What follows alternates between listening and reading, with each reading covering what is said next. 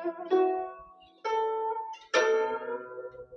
三字经》原文：唐刘晏，方七岁，举神童，作正字。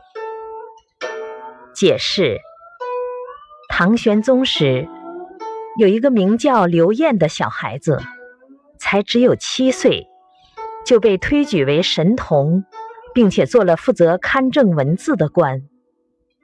启示。